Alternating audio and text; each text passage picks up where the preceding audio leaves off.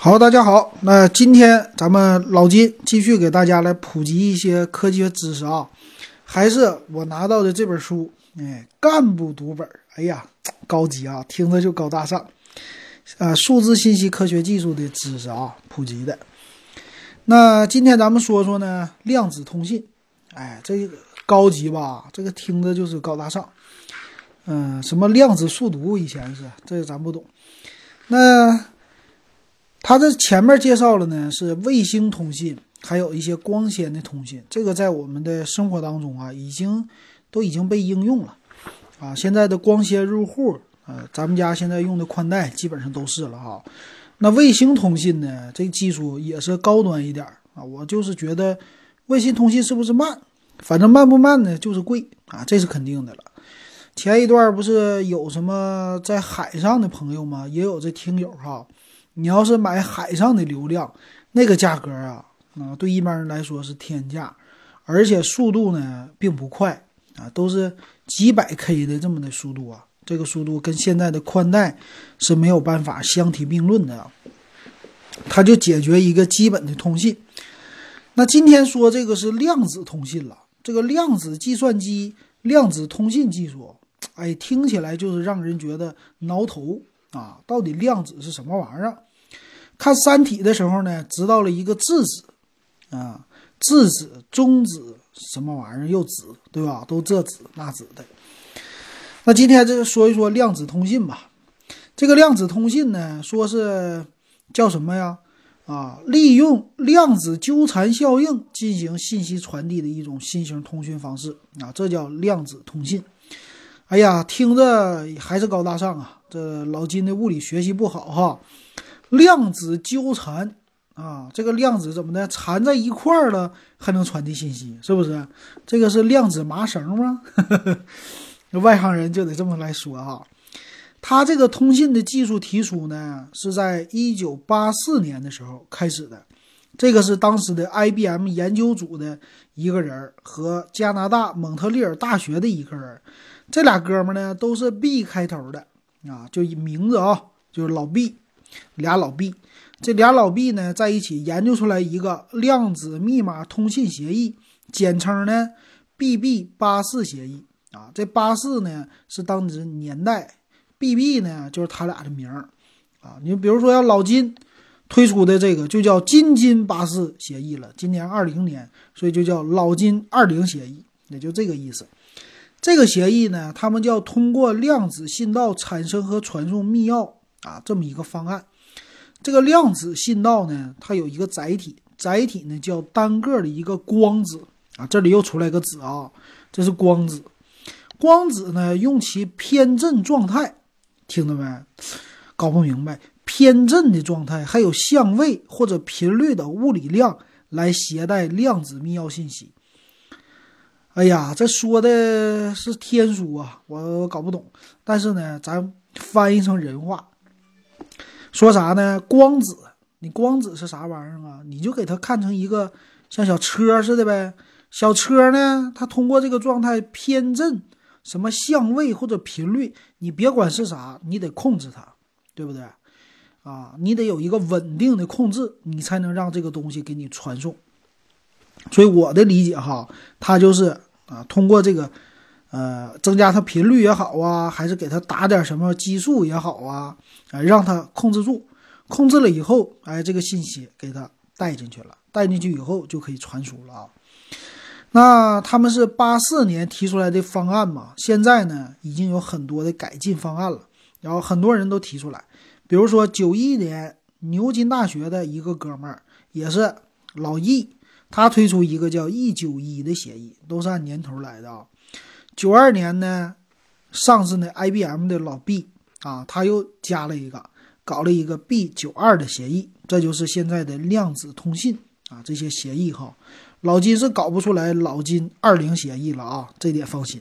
那这个整个的量子通信系统啊，它是有一大堆的呃这么一个技术要求的哈，看起来是这样的，就是量子的有一个信号源，然后给你的这个信息呢叫量子编码。然后量子调制啊，再加上本地测量，再给你解码，基本上和我们现在的这些的能知道的技术差不多吧。啊，这啥意思啊？啥意思呢？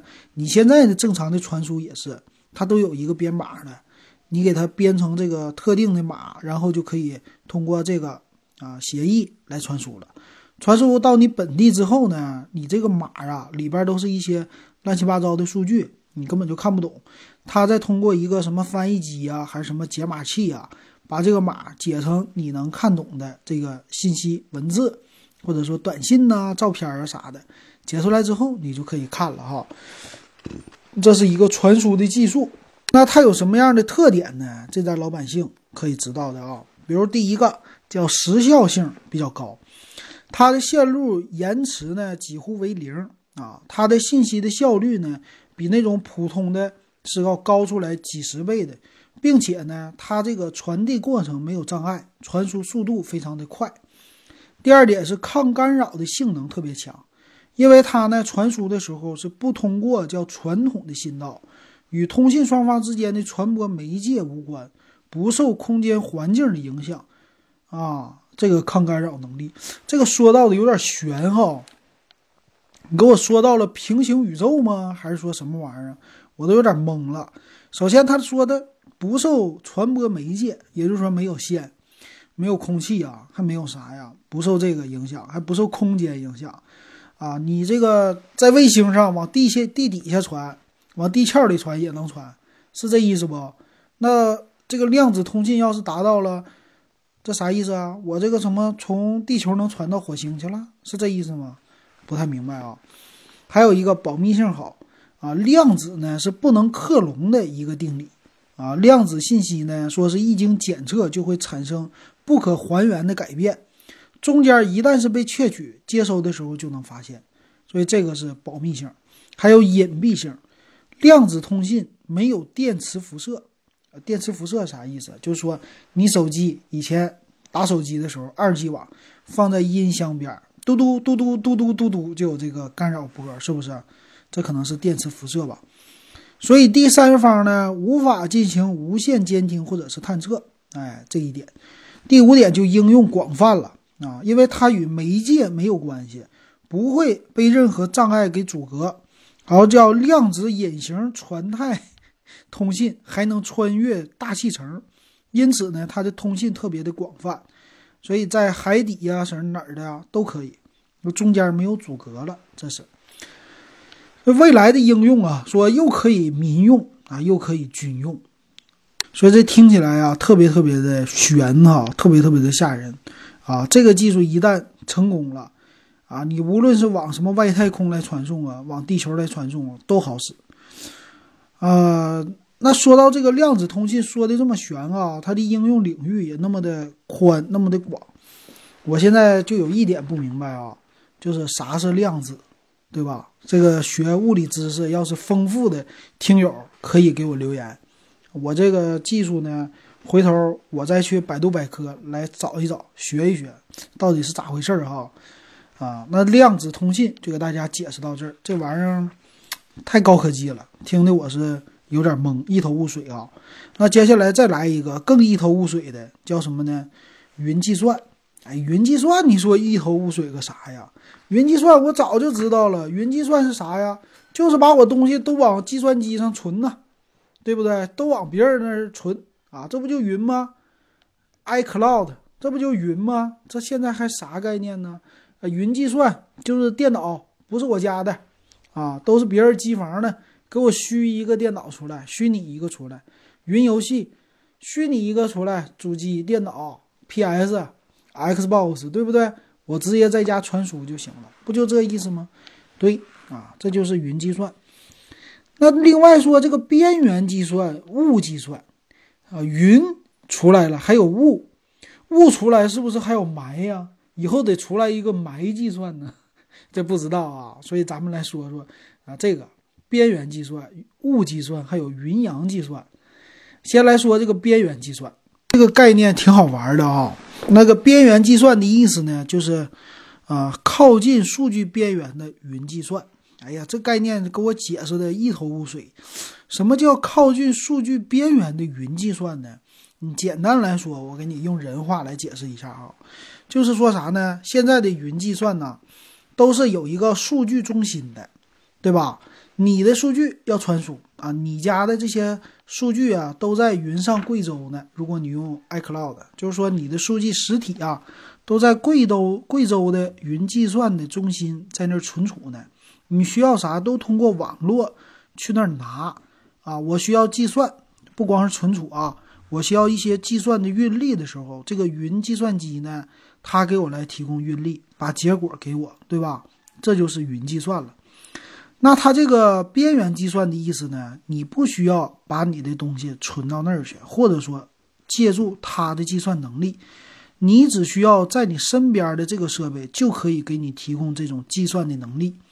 你比如说，我现在要搞一个网站，现在网站呢就是云计算的，很多都是上云了。什么呢？托管服务器，我不需要在家里买一个实体的服务器，我只需要呢在网上。哎，这个云计算中心买一个服务器的使用权啊，就是它的使用时间段的权利，它可以给我多种来配置，这就是云计算。那边缘计算呢，我完成一些更简单的功能，但利用的呢就是我身边的设备，比如说你家啊，咱们群里边老葛，老葛家的智能设备很多呀，有二十多个是吧？有什么智能摄像头啊，小爱音箱。啊，这个冰箱、洗衣机，啊，什么热水器，这些是不是都有 WiFi，都有一个智能的芯片，对吧？这个就是边缘计算。我可以通过网络，让我身边的这些设备呢，都给我提供一定的算力，啊，非常少的一个算力啊，就能帮我实现一个简单的功能。比如说我这边，我可能开一个计算器，用我手机就能算了，这不需要云计算，也不需要边缘计算。可是呢，我想托管一个小网站，啊，这个涉及到一些小小的算力，或者呢处理一些小功能，是不是啊？这可能是我的什么数据传输啊，或者说呃视频的压缩呀，视频压缩。你看我们家冰箱，我正在通过摄像头来传输压缩这个数据，要把信息传给另外一边。那这个时候呢，我的手机的能力是挺强，但我需要别的设备的帮助，让我的速度更快。或者打游戏的时候呢，让我的这个运算速度是不是也能加快？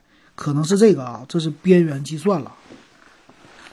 它最大的一个好处呢，就是计算的时间更加的短了啊，就因为网络有一个传输的速率嘛，啊，这个传输的过程当中呢，无论你是五 G、六 G，它还是速度还是慢啊，远距离的话，但是呢，通过这个边缘计算。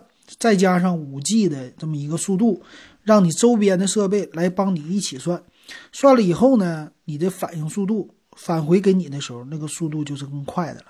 所以这样的应用呢，让你的手机可以说就是啊，不用拥有那么强大的一个运算能力了。未来说，我有一个手机，可能是老人机，它只是负责显示，我周边走过去的设备啊，只要开放一定的运力、算力给我的话。比如说我自己家啊，开放这个边缘计算的话，那它就可以给我提供运算能力。我家可能说，呃，这么来说吧，你们家有五十个智能设备，那你这个手机呢，就相当于说是骁龙的七系列的处理器能力。你家要是有一百个这种辅助的智能设备，你现在呢，手机就能达到骁龙的八系列的处理器的这个运算能力。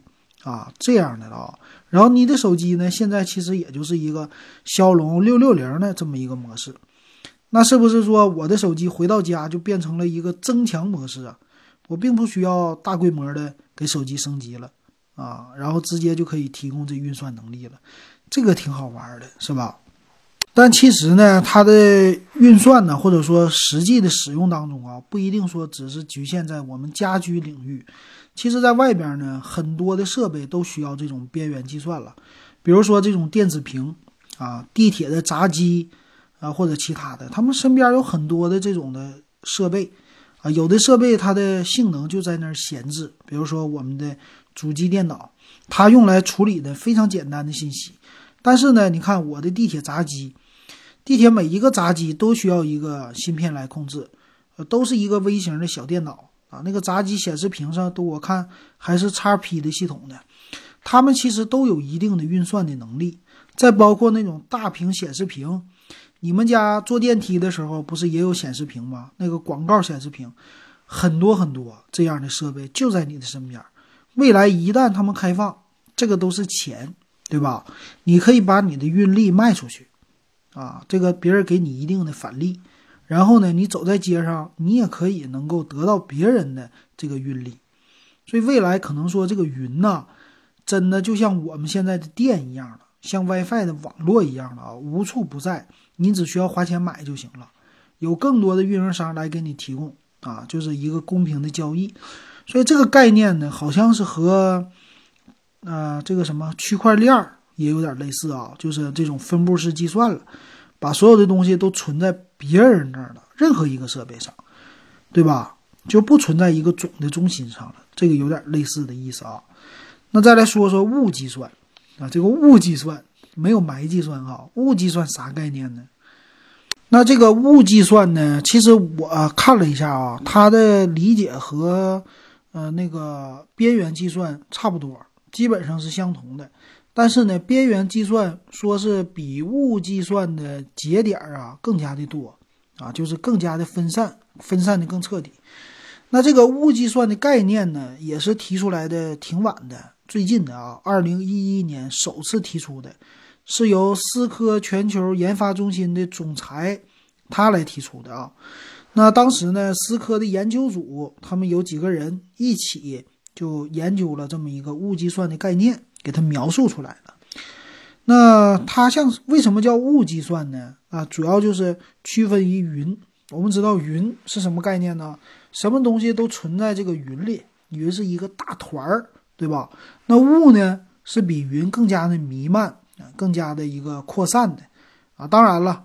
它的概念好像也像云一样无处不在啊，云是在天上，在那儿，但是雾呢是无处不在，所以计算设备呢就在你的身边啊，无处不在的。当然像埋一样的啊，只是这个名儿起雾比埋更好听。你要叫埋计算，就是更加深入了，全深入到肺里去了。那这是雾计算，所以雾计算的好处是什么呢？和刚才一样啊，它的特点呢就是叫。边缘位置可以延迟更低，你就不需要拿到云上那么多的信息来处理了啊，云就处理一些重要信息，简单计算就交给物计算来。所以对未来的物联网来说非常的重要啊！物联网你汽车开起来的时候，开在高速公路上，你要处理的信息有什么呢？汽车的芯片不是传你的网络打游戏的信息啊。啊，你要计算计算你前方的车道保持、车道偏离，啊，前方的这个车辆的碰撞是吧？啊，及时的刹车啊，这些的功能。所以它通过不同的汽车之间呢，互相通信完事儿之后呢，还可以共享这个计算。比如说你家车里正在听歌，他家车里正在放电视、玩游戏，那肯定有一定的算力的啊，就可以给它共享出来，是这个意思啊。还有就是地理的分布更加的广泛了啊，它就不用集中于某个点了，而且有海量的节点啊，这个刚才也解释过了啊，很多，就包括你走在街上，可能摄像头都能帮你提供这个运力来计算，包括以后的什么电线杆子呀，啊，这干嘛的？就包括那护栏，我估计都可能，啊，这意思。还有无线接入的主导作用，这是啥意思呢？啊，它。手机还有其他移动设备之间呢，它们可以互相通信，信号呢不必到云端甚至基站去绕一圈，所以它们之间互相实时的，所以这有点像这个就是物联网的一个概念哈，物和物之间来连接了。还有叫实时分析与近源控制，啊，不需要往云端上来整了。还有就是异构性，异构性呢就设备不同，不需要一个操作系统。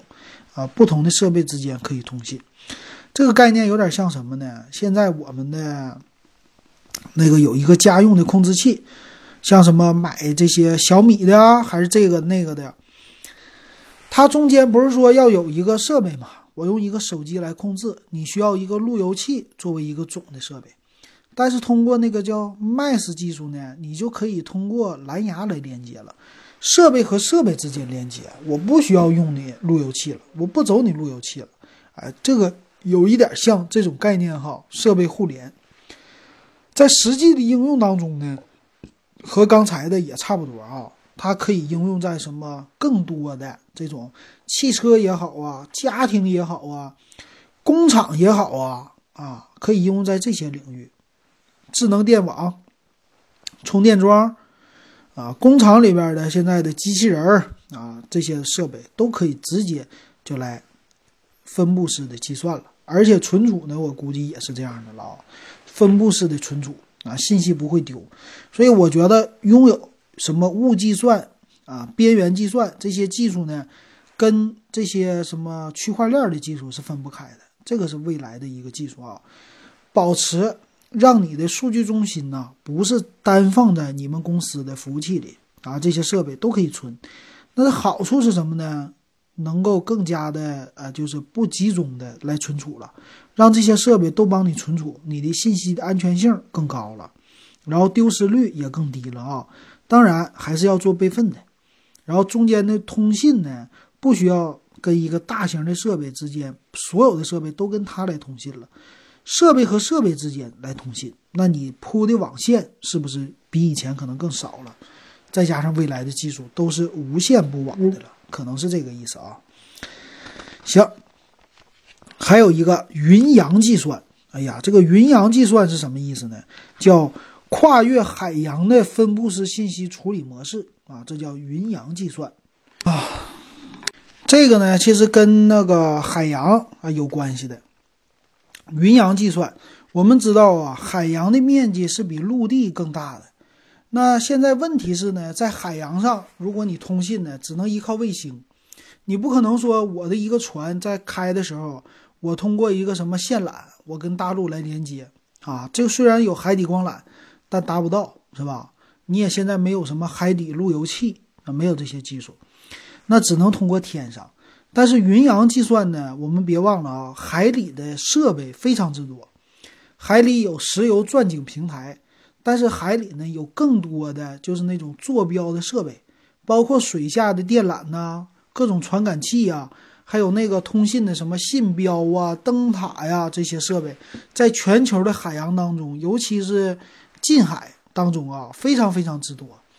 那这些设备呢，它都通过就是有一个。需求是什么呢？计算，啊，或者说传输数据的一个需求。传输数据呢，就像我这个火星车似的，它就是一个节点，我给它发射到火星，它必须通过我们的什么卫星啊，它中继过去啊，通过这个火星车传送到火星旁边的卫星，火星这卫星呢，再跟地球的卫星它们互相连接来传送，传送完了再传送到大陆上，是这个意思啊。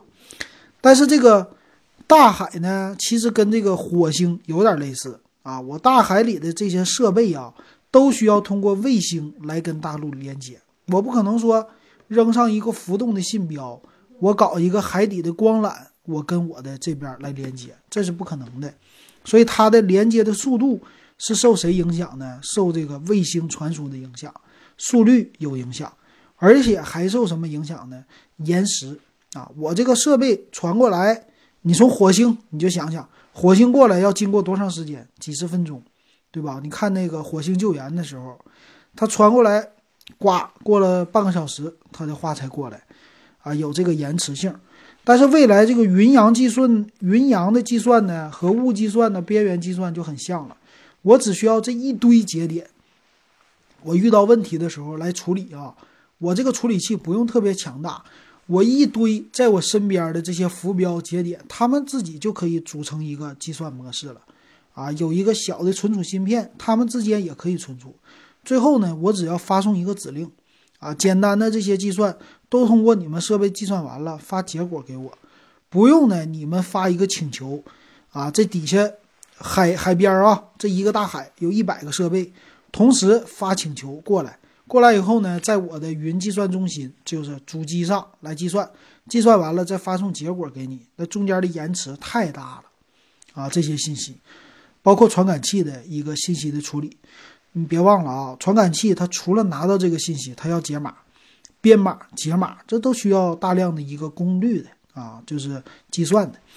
所以未来所有的设备，它们之间互相来连接、来通信的话呢，这些方面的计算可以说能提高很多的效率，大大的提高它计算的能力啊。然后存储，存储完了以后，嘣儿一发送就过来了。这中间的时效性啊，中间的这个延迟会低非常之多。这就是云阳计算的一个概念哈。